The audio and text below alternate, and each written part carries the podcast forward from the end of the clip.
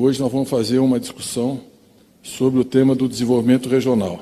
Queria saudar aqui o senador Randolph, teve um papel extraordinário na, na campanha, percorremos juntos aí o Brasil todo, sempre com muita garra, com muito compromisso. O vitorioso governador eleito, Camilo Santana, eleito e reeleito governador, fez o sucessor e uma das mais belas votações na eleição do Senado esse ano.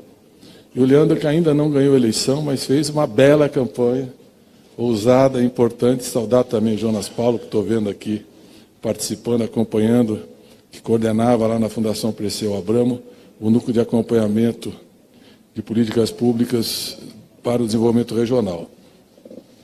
É, eu queria dizer sobre os relatórios, eu vi que alguns veículos explicaram, mas a lei da transição, que estabelece as condições ela permite ao, ao, ao governo de transição ter acesso a informações protegidas do Estado. Então, nós temos informações sobre a estrutura de funcionamento, sobre os principais, sobre os dados orçamentários, sobre os contratos, enfim, sobre os, uh, o funcionamento, informações que são informações do Estado. E é uma transferência da responsabilidade da proteção de dados. Então, não há como disponibilizar, a princípio, os, os relatórios antes de uma revisão profunda para verificar quais são os dados sensíveis. E só a partir daí que nós vamos, então, sintetizar, sistematizar, processar. E, ao final desse processo, nós vamos divulgar um relatório final do trabalho, analisando todos os ministérios, toda a estrutura do governo, as medidas emergenciais que nós precisaríamos tomar, porque a legislação prevê uma, um olhar sobre os primeiros 100 dias de governo. Então, o que deve ser revogado, o que deve ser mantido, o que precisa ser reforçado, os ajustes orçamentários, a mudança de estrutura, enfim, e os temas afins. Então, estou esclarecendo por que, que os relatórios não podem ser divulgados desta forma, inclusive porque a lei não permite.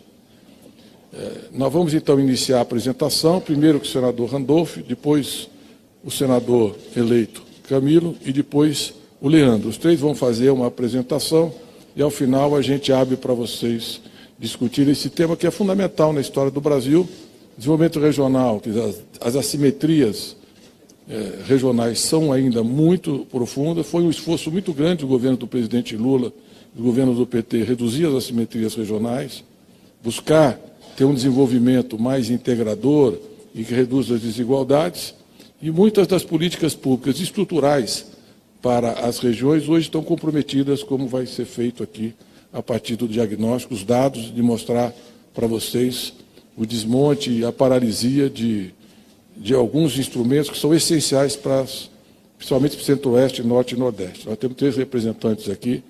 O Norte vai falar em primeiro lugar, depois o Nordeste e, ao final, o Centro-Oeste. Então, obrigado para todos e vocês. Agora, o nosso senador Randolph. Obrigado, ministro Aloysio Mercadante.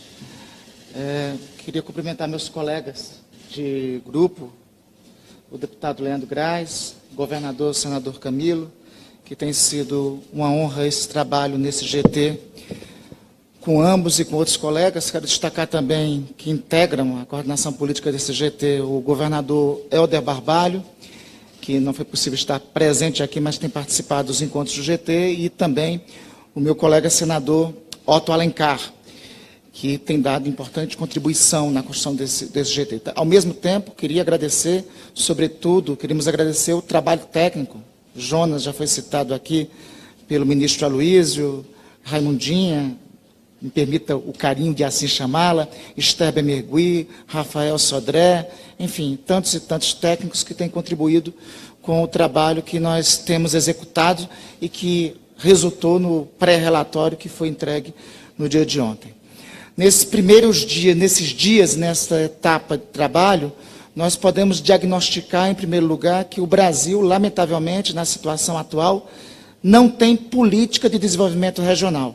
O que nós encontramos no Ministério do Desenvolvimento Regional é uma ação pulverizada em emendas parlamentares, sobretudo em emendas do chamado RP9, emenda de relator, orçamento secreto, como todos vocês da imprensa passaram a definir, sem destinação de recursos para obras estruturantes. Para ter uma ideia, a execução orçamentária de 2022, nós tivemos mais de 4 bilhões de reais em recursos de emendas parlamentares. 70% desses recursos de recursos do orçamento secreto. Isso é mais do que o orçamento do próprio Ministério. Então, vivemos no Ministério do Desenvolvimento Regional uma situação, ministro Mercadante, paradoxal. Não se tem recursos para as obras discricionárias para o objetivo fim do Ministério, e se tem recurso demais para pavimentações sem critérios, para distribuição de trator, para distribuição de caixa d'água sem água, frase que o Jonas, inclusive, muito bem cunhou hoje. Enquanto isso, é, o objetivo fim do ministério não é alcançado. O, ministério é um verdadeiro cemitério de obras paradas. E com este modelo orçamentário, se continuar, este, isso tende a se aguçar. Para os senhores e as senhoras terem ideia, 50% das obras de saneamento do país estão paralisadas. A constatação que fazemos é que o Ministério foi uma fusão totalmente mal planejada entre o Ministério da Integração Nacional e o Ministério das Cidades. Foram criadas supersecretarias, algumas sem a finalidade é, é, exposta, e o Ministério perdeu toda a sua capacidade de organização e de planejamento. O orçamento do Ministério pelo diagnóstico prévio que já fizemos, se tornou totalmente dependente de emendas parlamentares. 64% do orçamento vem de emendas. E, na prática, a quem cabe a razão e o objetivo fim de governar, que é o ministro, que é o ministério, não governa. Os recursos não estão sob a égide do ministro e das secretarias fins do ministério estão sobre a vontade de parlamentares a partir das suas indicações de recursos. Esse cenário tem uma consequência. 80% das ações do Ministério, e esse dado não é somente da equipe de transição, é do Tribunal de Contas da União, estão concentradas em regiões com alto índice de desenvolvimento econômico. Com isso, desvirtuando o objetivo que o Ministério do Desenvolvimento Regional, que conforme a Constituição da República, no seu artigo 1 é combater as desigualdades regionais. No orçamento hoje previsto do Ministério, não há recursos suficientes para a conclusão de obras prioritárias, nem tem dinheiro para a prevenção de desastres. Desastres como aqueles que todos nós brasileiros constatamos ocorrer no mês de janeiro, em decorrência das intensas chuvas, sobretudo nas regiões, na região sudeste, na região norte, na região nordeste do país, não tem dinheiro para obras de contenção de, de encostas, nem de prevenção de desastres. Todas as obras neste, nesta área, praticamente todas as obras, estão paralisadas. A Secretaria de Defesa Civil, uma das secretarias fins do Ministério, pede 506 milhões para que obras é, de prevenção de desastres e não sejam paralisadas. A lei orçamentária, o projeto de lei orçamentária para o ano que vem, prevê 3 milhões desses 506 milhões. Significa dizer que nenhuma obra de contenção de encostas ou de prevenção de desastres será concretizada. A Companhia de Desenvolvimento do Vale do São Francisco, a Codevasf, que no nosso entender foi desvirtuado seus objetivos fins, informa que são necessários 674 milhões a mais no orçamento do que o previsto no projeto de lei orçamentária para a conclusão de obras.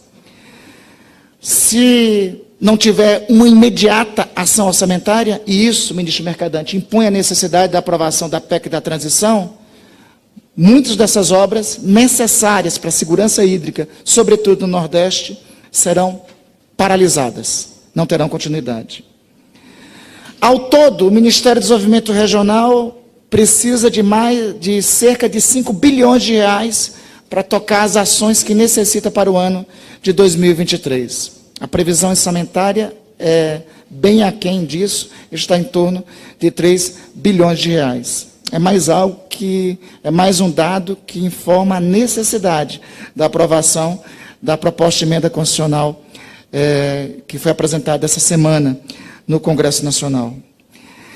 De 2018, início do atual governo, a 2022, o orçamento discricionário do Ministério, o que chamamos de orçamento discricionário, obras de prevenção a desastres, ações da defesa civil, obras de segurança hídrica.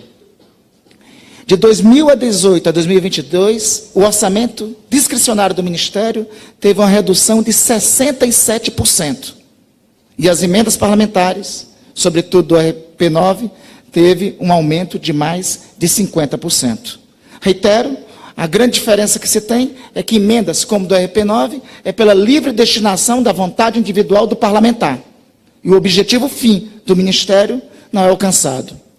Qual a consequência disso? A paralisação, já neste ano, como todos vocês já noticiaram, da Operação Carro-Pipa, que foi suspensa no Nordeste desde o dia 15 de novembro, antes de terminar o ano, e ainda são necessários mais de 50 milhões para que ainda em 2022, nós estamos falando em 2023, para em 2022 possa se levar água para quem sofre com seca. Essa distorção orçamentária, essa deturpação do objetivo fim do Ministério teve essa consequência primeira. Neste momento, no dia que hoje aqui falamos, mais de 1 milhão e 511 mil brasileiros, de 174 municípios, sobretudo do Nordeste, estão sem assistência hídrica, sobretudo da Operação Carro-Pipa. Ao contrário disso, tem, a, tem o contraste de que é, ocorre uma fartura de distribuições de tratores por todo o país por conta da execução das emendas da chamada RP9.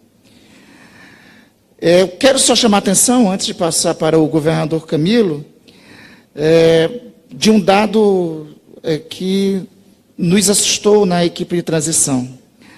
É, nós precisamos é, obras hídricas, sobretudo é, da continuação, obras hídricas de manutenção da transposição do Rio São Francisco, precisam de um bilhão de reais, senão essas obras irão parar.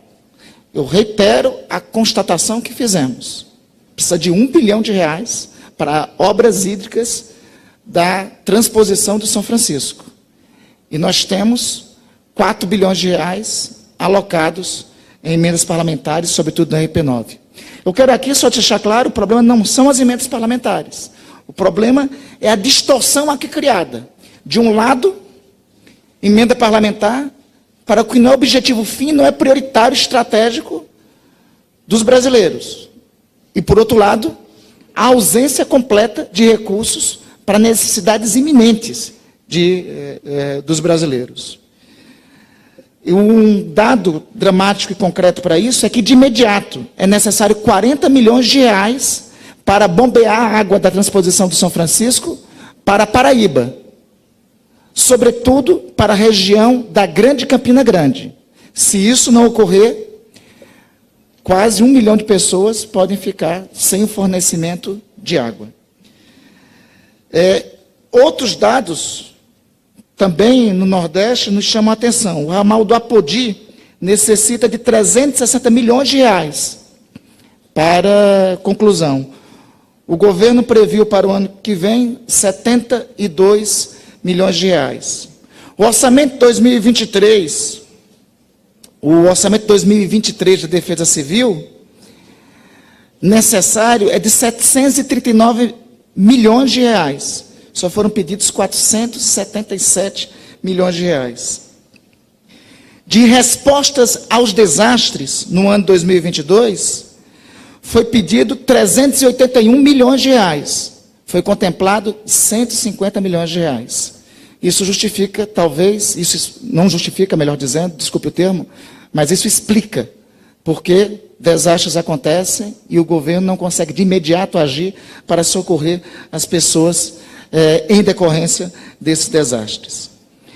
O cenário mais grave para nós é a área de prevenção a desastres, como já destaquei. É necessário 506 milhões de reais e nós temos hoje, e nós temos, era 506 milhões de reais, e nós temos hoje 3 milhões de reais. Para concluir e passar aqui para o senador Camilo, é, todos tiveram conhecimento de que ontem o presidente, o atual presidente da República, fez o bloqueio dos recursos do chamado RP9. É, num coincidência ou não, logo após o encontro do atual do presidente eleito com o presidente da Câmara. Embora o RP9 seja uma distorção, por todos os fatos que aqui apresentamos, este bloqueio, que claramente, na interpretação nossa, é uma retaliação, complica e deterioriza ainda mais a situação é, da execução por parte do Ministério do Desenvolvimento Regional. Relatei aqui que falta dinheiro para obras de segurança hídrica no Nordeste. E nós temos hoje disponível, também do RP9, 1,8 bi para asfalto. É esse o cenário gravíssimo que encontramos de distorções orçamentárias e que nos levam à conclusão preliminar. Em primeiro, é necessário ter uma reorientação sobre a destinação dos recursos de emendas parlamentares para o objetivo fim do Ministério.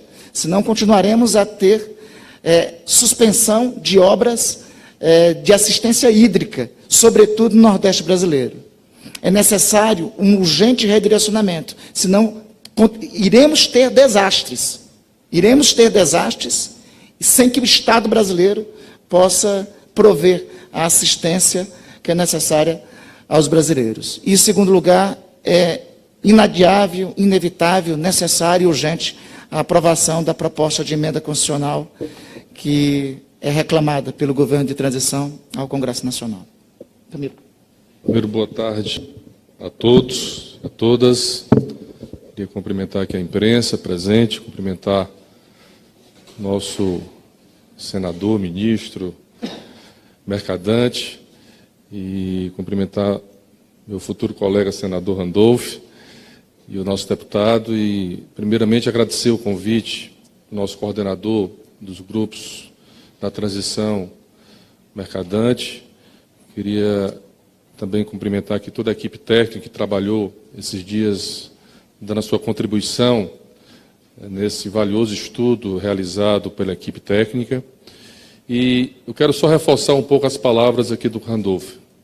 Primeiro, que houve uma desorganização por parte do Ministério, principalmente na fusão do antigo Ministério das Cidades e Ministério da Integração, que agora a decisão do governo, do novo governo, é novamente separá-los para cumprir a sua missão na parte urbana da, com o Ministério das Cidades, na parte é, da integração nacional, do desenvolvimento regional, a verdadeira, verdadeira missão desse ministério. Então, houve uma desorganização. Primeiro, no aspecto de cumprir o papel do desenvolvimento regional, de reduzir as desigualdades regionais que existem nesse país. O Brasil, além de ser um dos países mais desiguais do planeta, há muitas desigualdades regionais dentro do nosso país. E esse ministério sempre teve esse papel, essa missão de reduzir essas desigualdades regionais. E o aspecto que, que essa equipe identificou é, além da desorganização, é a falta total de uma interação, de uma integração das políticas de desenvolvimento regional com o papel dos seus fundos de, dos fundos de desenvolvimento, com os recursos aplicados nos estados e municípios, com a falta total de participação dos estados na definição das prioridades.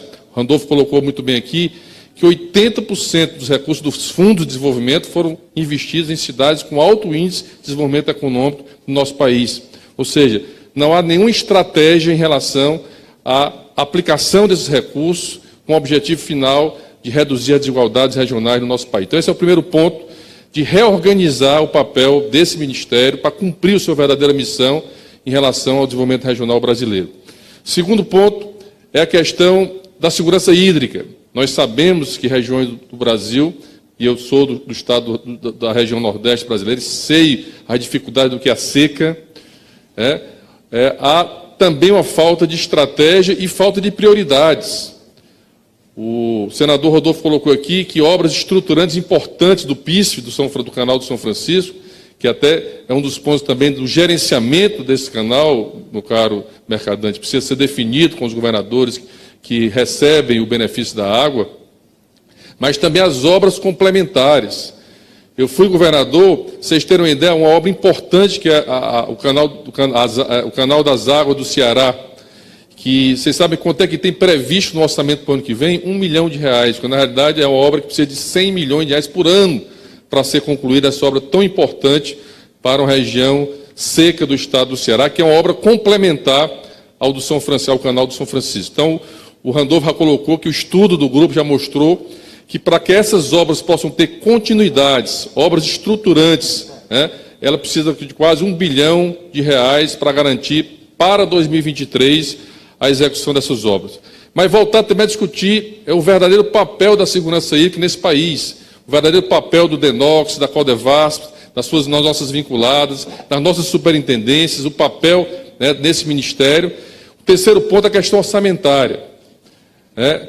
O orçamento previsto para 2023 é apenas de 40% da dotação orçamentária de 2022.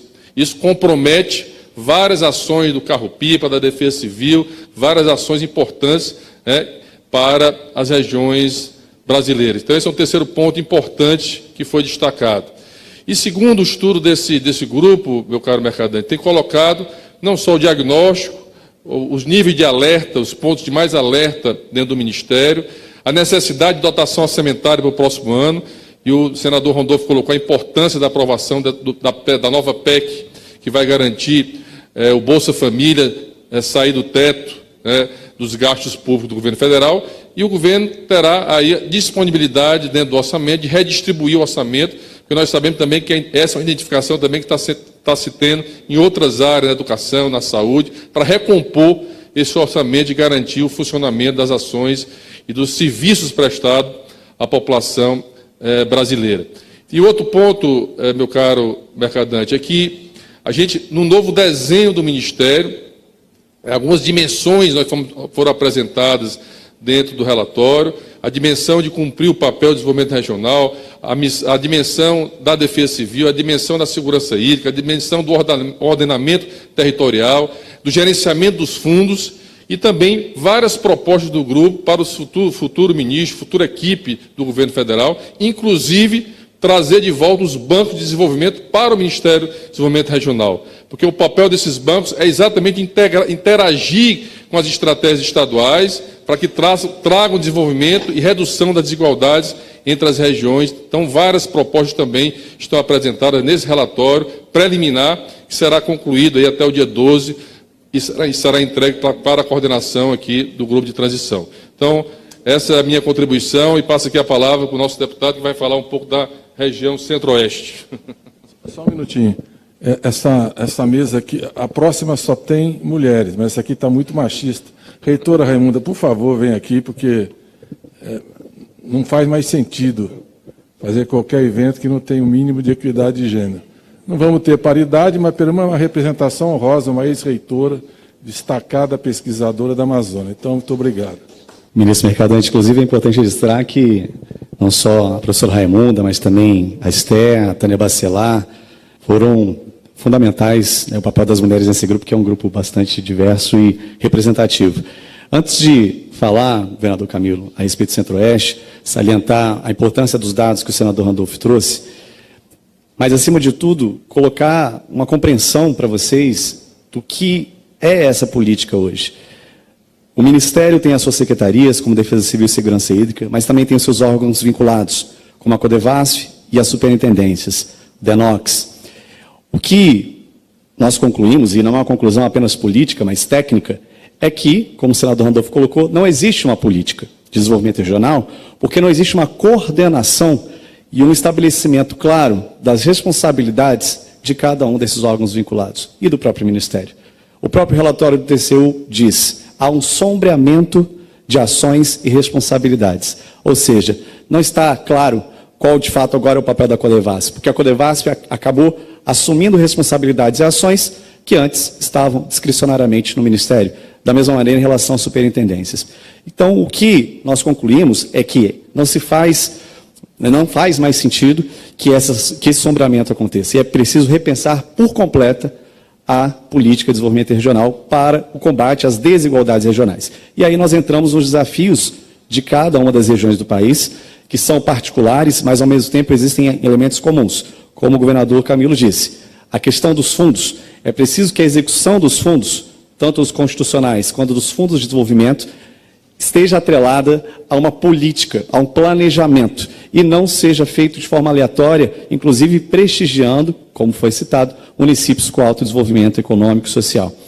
Isso depende de uma governança nova, depende de uma coordenação intergovernamental nova, em que municípios, estados e União possam interagir na definição das ações prioritárias de cada território. Essa é uma palavra que a gente quer empregar e recomendamos que esteja no centro da nova política. Olhar os territórios, como que cada território se desenvolve, o que ele precisa. Nós temos exemplos dessa distorção, por exemplo, numa política do Ministério, que são as rotas do desenvolvimento regional.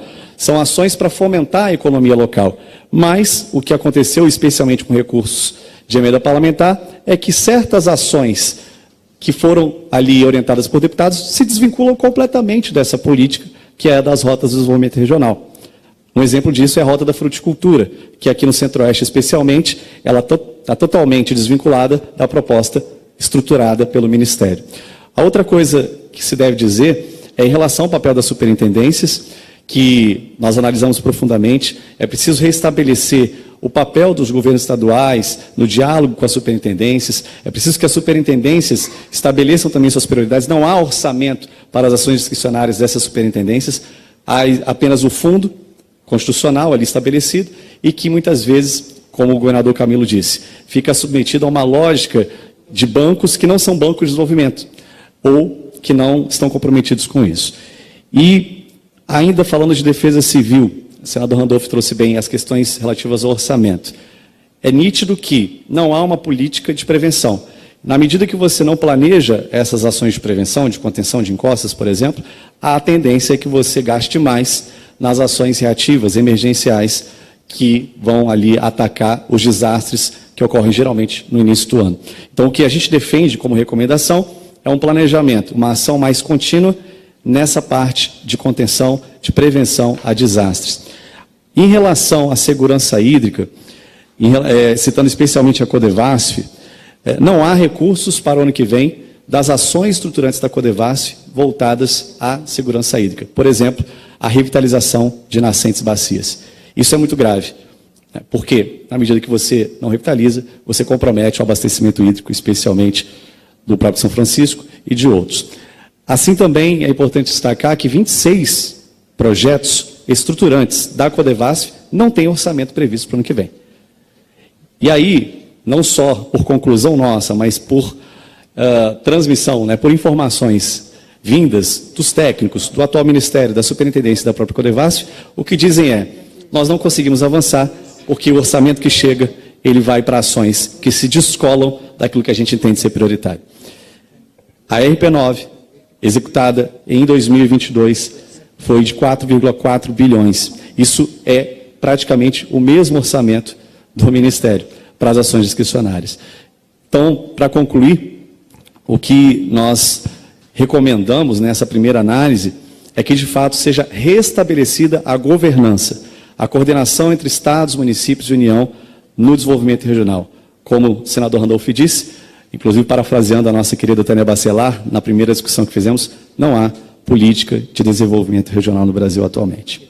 Eu queria. Só peço desculpa ao Jonas, porque se chamasse aqui, aumentava o desequilíbrio.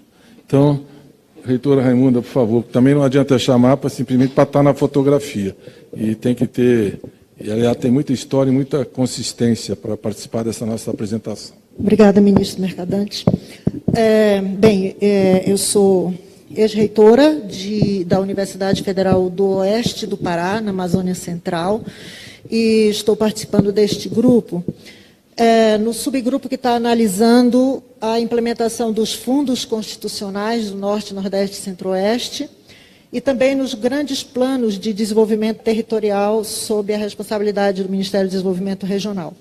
Resumidamente aqui, é, Leandro, Camilo, senador, já deram uma panorâmica, mas eu gostaria só de acentuar em relação aos fundos constitucionais, é que constatamos que de 2020 a 2022 foram aplicados, né, foram desembolsados em créditos é, 450 bilhões né, para as três regiões, é, esses 450 bilhões, né, no caso do FNO, região norte, né, Amazônia, 37% são para projetos agropecuários. Né, e constatamos também que é, o banco ele não tem como fiscalizar né, do início ao fim esses projetos, assim como aqueles da cadeia florestal, que também é, é financiado hoje, planos de manejo florestal, é, o banco não tem como fiscalizar, né, inclusive a origem né, da madeira que é comercializada nesses projetos.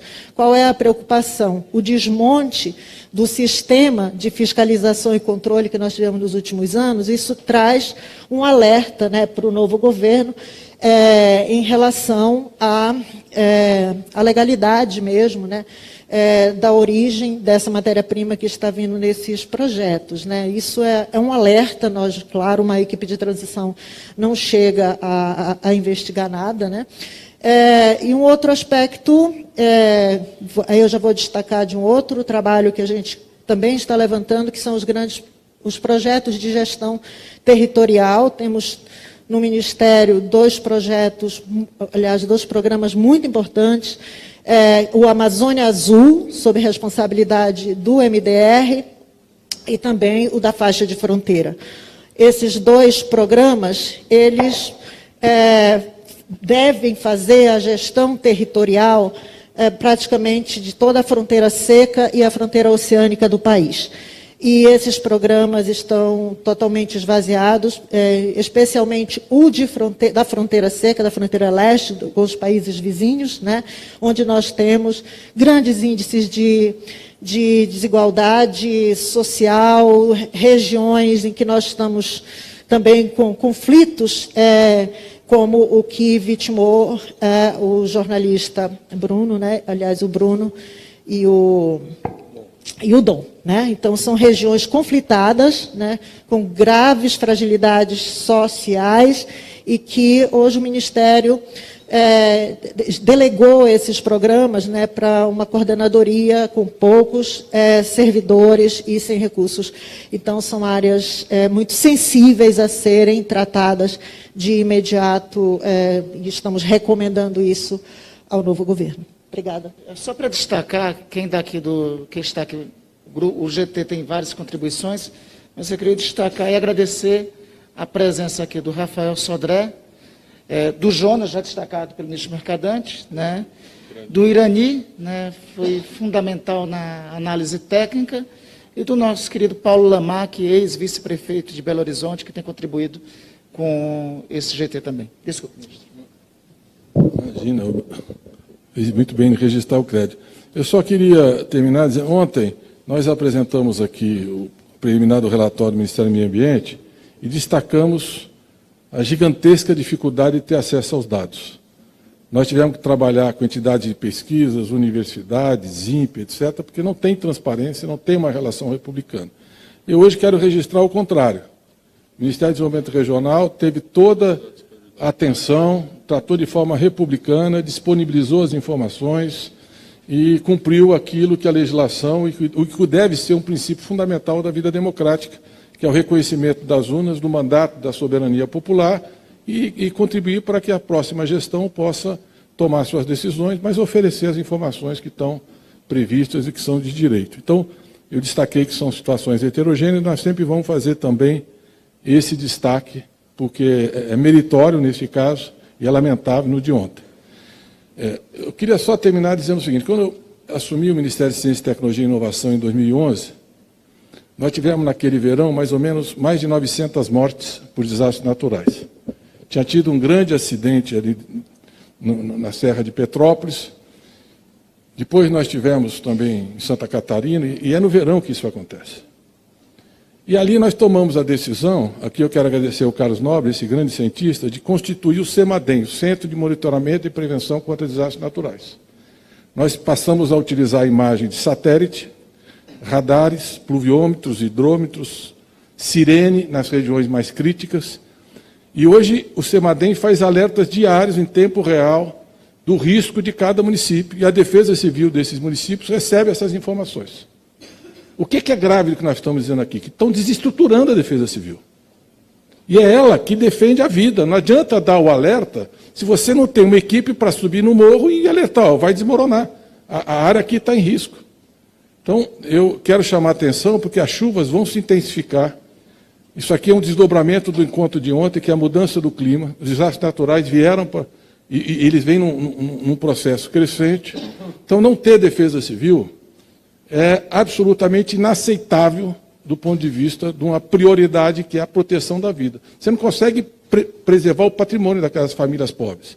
Ontem mesmo, vocês podem ver que tem estrada desmoronando, já começou. Então é muito grave a Defesa Civil não ter recursos para poder trabalhar no Brasil hoje. Segundo, é particularmente grave o que foi dito aqui, que Campina Grande está no risco de desabastecimento de água se não for concluído o investimento básico para que tenha acesso à água. Quando a gente fala de grandes cidades, você não tem pronta resposta para oferecer o abastecimento. Você não tem como sair distribuindo água pelos prédios e pelas casas. Então, nós precisaríamos retomar isso. E, em terceiro lugar, a Operação Carro-Pipa. Que isso é, é, é, o dia a dia da população nordestina e, e das áreas eh, expostas ao outro lado do desastre natural, que é a seca, a desertificação e o que, está, e o, o que acontece historicamente. Então, eu vou ficar só nisso, não vou nem falar das obras estruturantes, Agora, o país precisa debater isso. A democracia brasileira precisa discutir. Não estamos aqui questionando que tem emendas parlamentares. Mas tem que ter um pacto que as emendas sejam direcionadas, especialmente em condições críticas, aquilo que é a prioridade absoluta de cada ministério, como nós estamos aqui destacando. Você não pode pulverizar em asfalto quando não tem defesa civil. Você não pode jogar recursos em pequenas obras quando você não tem, por exemplo, uma operação carro-pipa ou a oferta de água e o abastecimento de uma grande cidade.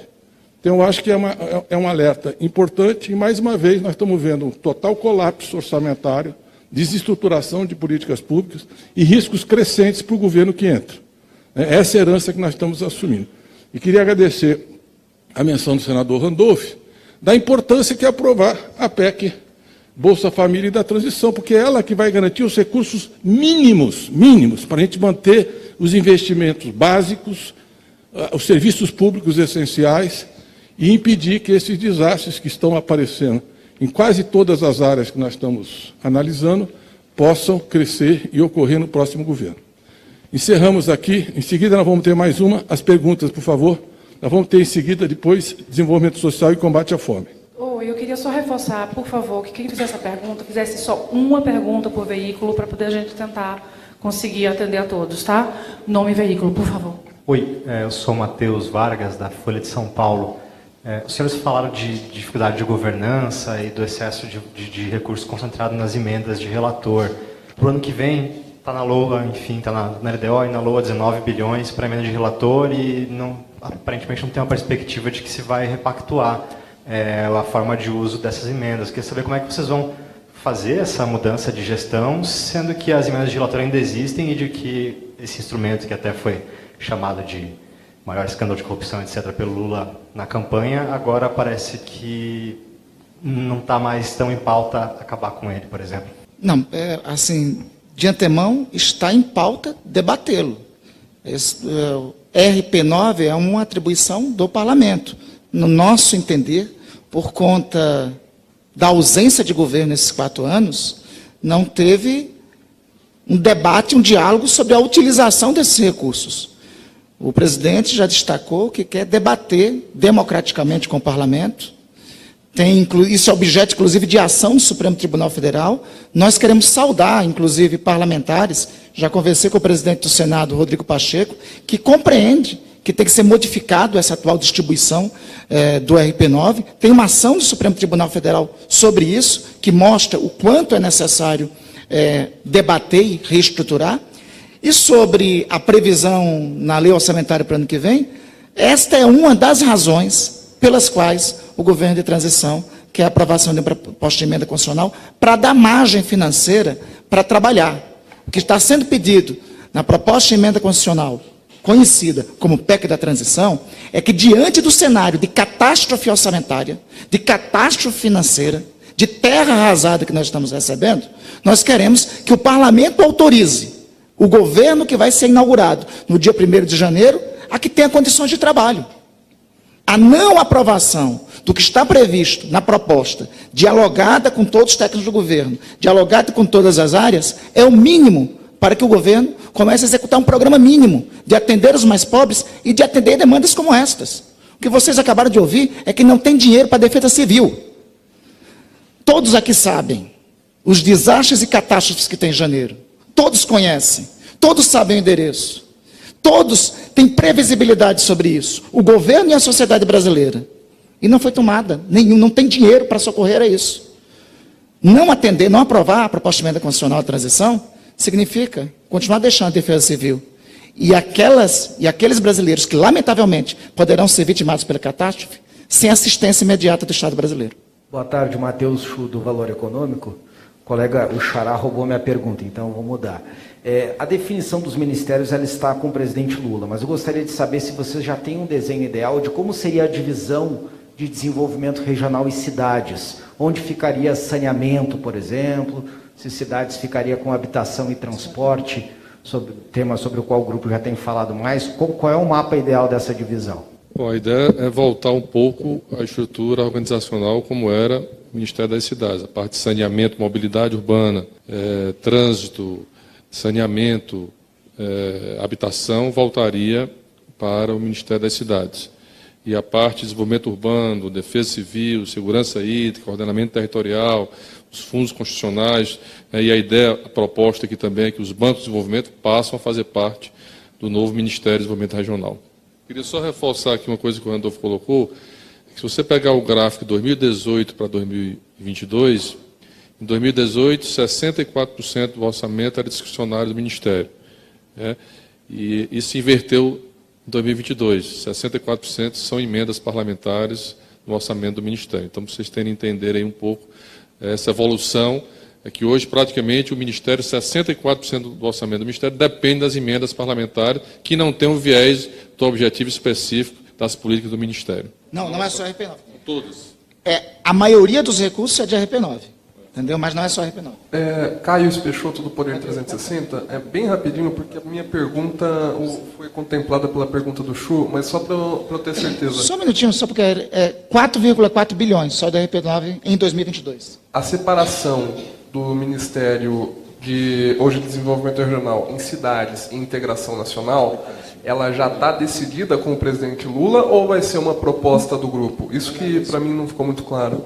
Para ficar bem claro, nada está decidido antes do presidente analisar e decidir. Todo o trabalho dos grupos da transição serão ofertados aos respectivos ministros, no momento que eles forem nomeados, que vão ter a liberdade de incorporar, requalificar, montar suas equipes, enfim, e ao presidente Lula, especialmente o organograma geral do governo. Né? São muitas propostas que estão chegando. Vou dar um exemplo, por exemplo, saneamento. Não é só entre Ministério de Desenvolvimento Regional e, Ministério da Cidade. Tem um pedaço do, do saneamento da FUNASA que está na saúde. Do meu ponto de vista, não faz nenhum sentido. Tinha que estar tá concentrado saneamento em um ministério que olha o conjunto daquela prioridade, no caso do Brasil, essencial a qualidade de vida, a proteção da saúde. Então, essa reengenharia, essa reestruturação ministerial está em discussão. Nós, a semana que vem, deveremos apresentar uma, uma proposta ao presidente. Isso incide sobre a montagem do ministério porque você vai escolher os ministérios dentro de uma estrutura definida, pré-definida. Por isso o presidente pediu prioridade, nós estamos trabalhando nisso, para já no início da semana apresentar para ele, ele vai bater o martelo, depois a gente anuncia, ou ele anuncia, na medida que for anunciando os ministros. Vamos combinar com ele. De todos os ministérios, toda a estrutura do governo. Ministério, não só os ministérios, mas também secretarias, estruturas, departamentos, quer dizer, é uma estrutura bastante complexa. Delis Ortiz, da TV Globo. Todo mundo roubou minhas perguntas. Mas, eu mas sabe por quê, né? Você foi, você foi esconder atrás da coluna, e você sempre é a primeira aluna da sala, hoje você ficou no fundão, perdeu a hora. Ficar escondida. Mas não, é porque não é incomum é, essa constatação dos grupos técnicos que o senhor coordena, de que ah, não há interação entre uma pasta e outra, e isso acaba prejudicando o serviço público para chegar na ponta onde mais precisa. Já ficou claro que voltariam ao modelo anterior dos governos anteriores do, do PT, com um Ministério de Cidades e essa seria a proposta deste GT. Ao que tudo indica, haverá novas sugestões de outros grupos técnicos que têm sido falado, de é, divisão das pastas que estão foram feitas como fusão pelo atual governo e que desmoronou um monte de, de programa e enfim. Quantos ministérios devem ser ampliados? Porque pelas contas, se você divide esses que estão aí, vai aumentar o número. E todo mundo fala de falta de orçamento, de falta de recurso. Como é que se daria esse novo desenho à moda antiga?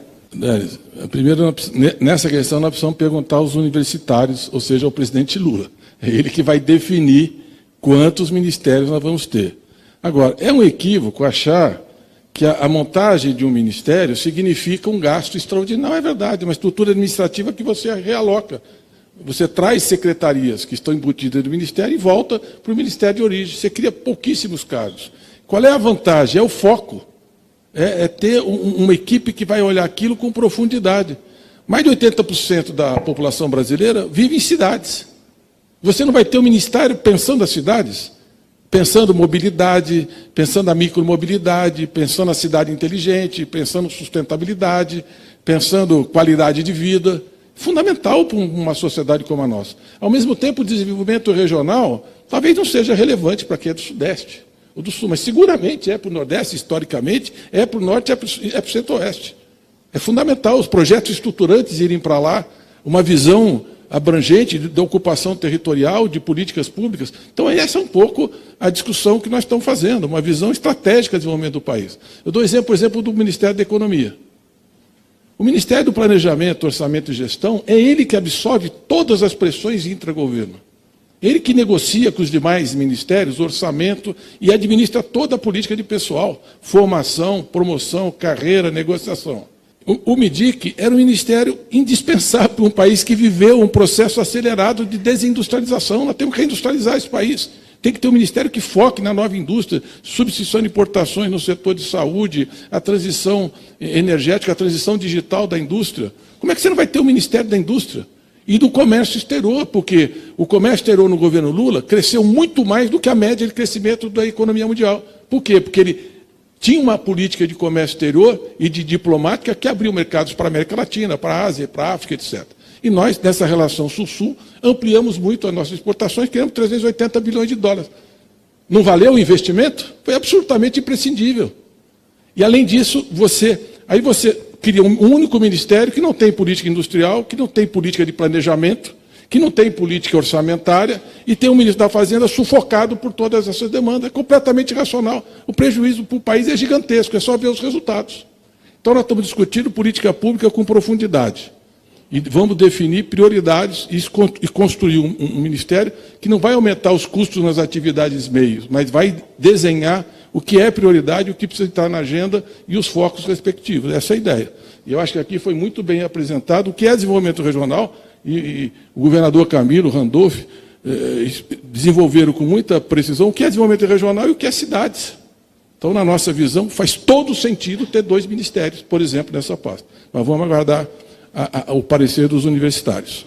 Boa tarde, ministro. É Bruno Guardi, Jornal Globo. É, eu gostaria de abordar um pouco é, o tema da Codevasf, é, saber se houve um aprofundamento nos contratos do órgão, se foi identificado algum tipo de irregularidade, se apanharam dados do TCU, como que vocês veem o funcionamento da Codevasf no governo Bolsonaro e se os cargos da Codevasf vão continuar funcionando como moeda política de troca com o Congresso. Bom, é, só um dado primeiro para trazer. Houve um acréscimo de 6,9% no orçamento na lei orçamentária, no orçamento para o ano que vem, para suprir despesas administrativas para atender às demandas de emendas de RP9. Vou traduzir isso. Foi criada uma estrutura administrativa para dar conta das emendas de relator, para dar conta do RP9. Nós consideramos, nós, a gente tem uma análise em curso da AGU, dos técnicos da AGU que estão acompanhando junto conosco, tem uma análise em curso do Tribunal de Contas da União sobre a Codevasp, sobre os contratos da Codevasp. Primeira constatação, total, total desvirtuamento do objetivo fim dessa instituição, que originalmente tinha uma finalidade, garantir segurança hídrica, hídrica perdão, para aqueles municípios daqueles estados da região do Vale do São Francisco. Então, ocorreu no nosso TD, em primeiro lugar, um grave desvirtuamento do objetivo fim e sem investimento no que deveria ser obra estruturante do Ministério do Desenvolvimento Regional. E os contratos, no mínimo, tem muitos contratos que têm muita impropriedade, precisa de uma análise pormenorizada e tem um flagrante desvio de finalidade de, de destinação de recursos. Tem muito dinheiro para trator, tem muito dinheiro para asfalto sem qualidade e falta dinheiro para a segurança hídrica no país. Só um dado adicional a isso, a gente fez um requerimento de informação no início da semana, solicitando os contratos, para que no segundo relatório a gente consiga se debruçar melhor e indicar alguns alertas realmente emergenciais sobre eventuais problemas, mas obviamente o nosso papel não é de controle e fiscalização. A gente vai estabelecer essas informações e aí cabe ao TCU e aos demais órgãos analisarem. Agora, de fato, em relação a asfalto, desses 4 bi de emenda de relator, 1,8 é só para estrada, só para asfalto, inclusive podendo ser questionada a qualidade dessas obras.